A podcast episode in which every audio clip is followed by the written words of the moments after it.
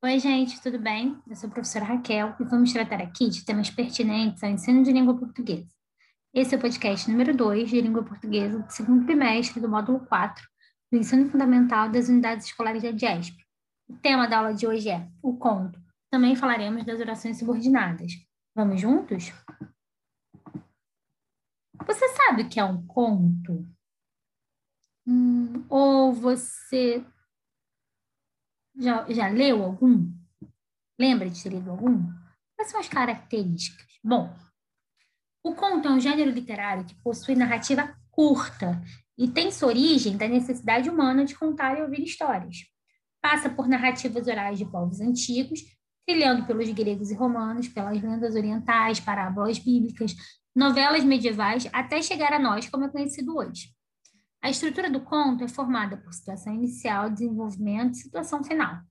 Essa divisão é parte importante para a composição, composição do enredo. Dessa forma, na construção do conto ocorrem os elementos da narrativa, que são foco narrativo, espaço, tempo e verossimilhança. Ao escrever um conto, é necessário observar sua, observar sua estrutura e as partes que compõem o enredo. Enredo também é conhecido como trama ou intriga e tem a função de dar sequência narrativa e localizar o leitor em relação à sucessão de acontecimentos, dando ênfase à casualidade. Causalidade. Uh, vamos lá.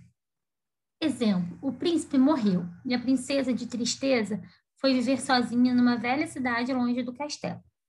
Perceba isso a ocorrência de uma sequência temporal e a ênfase que se dá à sequência de acontecimentos dando ao leitor a percepção de como a princesa sentiu-se diante da morte do príncipe. Dessa forma, o leitor fica na expectativa do que virá adiante na narrativa. Essa construção, que conduz o leitor à imaginação e ao estabelecimento de novos sentidos no texto, constitui um enredo.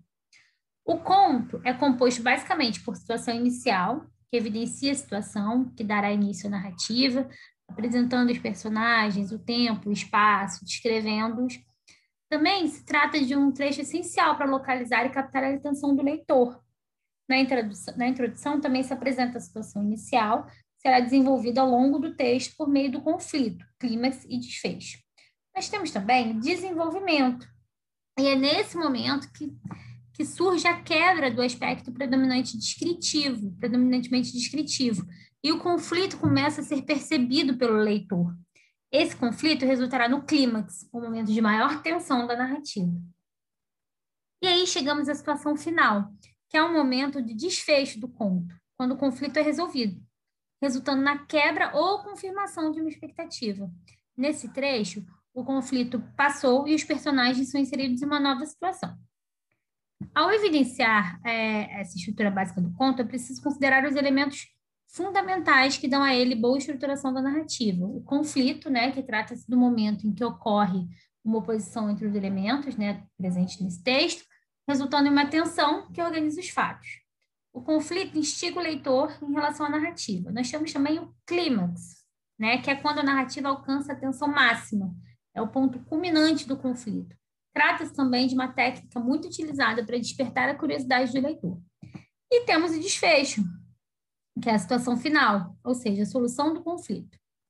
Bom, os elementos da narrativa são o foco narrativo, né? E aí a gente tem o narrador em primeira pessoa ou em terceira pessoa, ou o narrador onisciente ou o narrador observador. Nós temos também o espaço, né? Que é essa composição espacial da narrativa em que ocorre a ação do enredo. Né? E esse espaço pode ser físico, né? Ou social, né? O tempo, né, que vai compor essas marcas cronológicas na narrativa, né? É, e essas marcas podem, elas podem ocorrer por meio de construções, né, dia, mês, ano, estações do tempo, mas também por marcas psicológicas do próprio personagem e o narrador, né? É, depois, e aí nós temos o tempo cronológico, o tempo psicológico e a técnica do flashback. A verossimilhança, é, e aí esse aspecto é muito importante, né? É quando possui o aspecto daquilo que é provável, né? Nós temos diversos tipos de conto, como ficção científica, infanto-juvenil, fantástico e conto de fadas.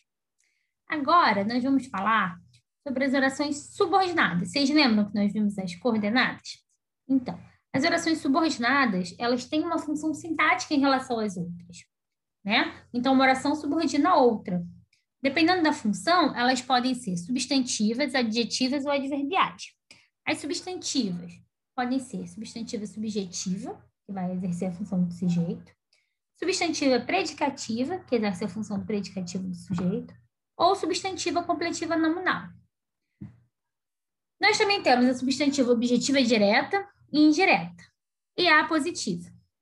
Bom, agora nós vimos, nós terminamos essa aula, chegou a hora de você colocar tudo isso em prática através de exercícios. Então, desejo a você um bom trabalho e até breve.